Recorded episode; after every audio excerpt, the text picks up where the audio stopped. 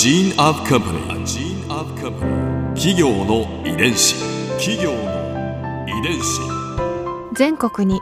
546万社以上あるとされる日本の企業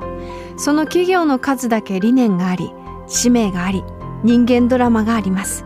この番組ではさまざまな企業のトップや社員の方にお話を伺いながら成長する企業の DNA を解明していきます企業の遺伝子ナビゲーターは私千葉なクララとクオン株式会社代表の武田隆さんです。武田です。よろしくお願いします。今日は 3M ジャパン株式会社執行役員セーフティーインダストリアルビジネス担当山口正弘さんをお迎えしております。よろしくお願いいたします。よろしくお願いします。今回は 3M ジャパンの成り立ちについて伺いますリスナーの方あの多くの皆さんもご存知かと思うんですけれども 3M ジャパンとはどんな会社なのかということで、えー、まあ、産業分野だったりその暮らしの中で使われるいろいろな製品を、まあ、サイエンスを生かして製造するサイエンスカンパニーなんですね。で私たちにとって例えば身近な製品には、文房具ポストイット付箋ポストイットノート。あとは、えー、スコッチのブランドで知られるテープだったりキッチン用のスポンジなんかもそうですね。まずは 3M ジャパンの成り立ちから教えていただけますか、うん、はいわかりました、はい。えー、3M は1902年えー、アメリカのミネソタ州で5人の投資家があのスタートをさせた会社になりまして、えー、当社の社の社名はミネソタマイニングマニファクチャリング株式会社の最初の3つの M を取って 3M というふうに名乗っています。そもそも登記した時はミネソタマイニングマニファクチャリングでスタートしたんですけども、うん、今は、えー、社名を正式に 3M カンパニーというふうに変えていますので今は、えー、ミネソタマイニングマニファクチャリングという名前は使っていないです。そうなんですね、はい、マイニングって発掘って意味ですか？そうなんですね。1880年代後半から鉄道網が発達をしてで鉄道製造にもあの用途がある工業用の研磨ホイールに、まあ、適したあの鉱物石ですね、はい、これを発掘することが創業の目的だったんです、うん、でもなぜかマニファクチャリングという製造という、うん、あの文字を社名に入れたと、はい、その当時はなぜだか理由が明確に残っていないんです。はい、その先に何かこうやりたいことが。あった予見していたのかもしれないですね。はい。本当にそうなられたわけですね。そうですね。で実際にあの鉱石を鉱物を発掘することであの創業会社を立ち上げたわけですけども、うん、まあ実際にそのビジネスのあの調査の甘さや、採掘できたのは非常に質の悪い石しか取れなくてですね。売ろうと思っていた用途にはその石は売れないということが分かりまして、はい、売れたのはたった最初の1トンだけ1回だけでそれであの事業最初の事業に失敗してしまうというのが会社の成り立ちなんですね。初動は結構な投資をしましたね。でしょうね。はい。企業の遺伝子のサンドペーパーの最初のヒット商品、最初にあのサンドペーパーをスタートした時はそのヒット商品というところには実は至りませんで、うん、あの当時あのもう鉄を磨くためのサンドペーパーというのは、うん、あのまあ、いろんなメーカーさんがもうすでに作って販売されてらっしゃったんですね。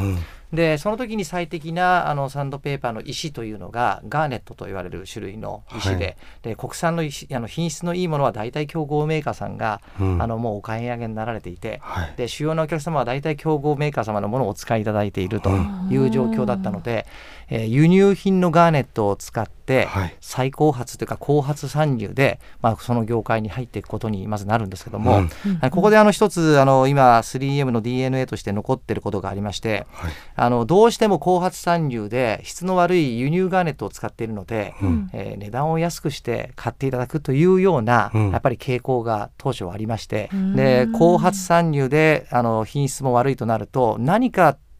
他のものとは違うアプローチをしないと、まあ、お客様にも認知していただけないということもありましてあの製品のイノベーションではなくて、はい、えー、売り方のイノベーションを起こしたのがまず最初の成功の第一歩だったんですね。でそのあのいわゆる売り方のあのイノベーションというのがあのお客様にもっと密着しようということなんですけど今で言うとなかなかあの基本的なことかもしれませんけども、うん、まずお客様が使っている作業現場にどうやってあの入れるかそれを知りましょうと。当時のセールスっていうのは物を買うことを決定される購買部門の方にカタログや価格をご提示して、でそれで帰るというのが通常の営業のパターンだったんですけども、うん、3M の人間は実際にその研磨紙を使っているお客様の作業現場に入り込んでそこでお客様がどんな課題に今直面しているかということを学んで、うん、で、どういう研磨剤を使うと今のお客様の課題が解決するかというようなことをご提案すると。いうことをあのやり始めたんですね。こう現場の声ともうかなり密に昔からやってらした、うん、そうですね。そうですね。はい。まぐれあたりじゃないってことですよね。まぐれあたりじゃないっていうことなんですよね。あの一つ面白い言葉で私が大好きな言葉があるんですけども、備えある心に偶然は味方すると。備えある心に。偶然は味方をします。常にあのお客様のところへ行って何か課題がないだろうかそんなことをこう気持ちをですね、うん、あのお客様に焦点を当てていくと何かふっとしたきっかけで新しい製品のアイディアですとか、うん、新しいお客様への提案の方法ですとかやっぱそういうことが思いつくんですけども日頃からそういうところに関心を払ってませんと、うん、やっぱ思いつかないですよね。うんやっぱり漫然といつも通りのあのセールス活動をしてしまうということです。とやっぱりなかなかあのイノベーション発想につながらないということがあって、うん、あのこのあの備えある心に偶然は味方しますという言葉で私もとても好きな言葉であそれは 3M, 3M の中で、はい、あのある言葉なんですね。そういうものがあのとても重要でそれがいまだにあの私どもの方の中ではやっぱりみんなが同じようにえー、現場で活動する中であの常にお客様に関心を払う。お客様の課題って何なんだろうということをこう関心払う。というようなあの行動様式に定着しているんですね。ここで Clara's Viewpoint。今回山口さんのお話の中で私が印象に残ったのは備えある心に偶然は味方する。という言葉です。聞いてほほうと思いました、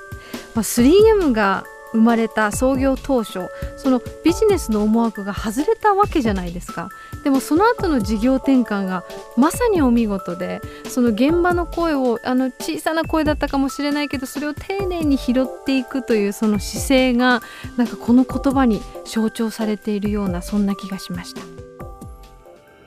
企業遺伝子。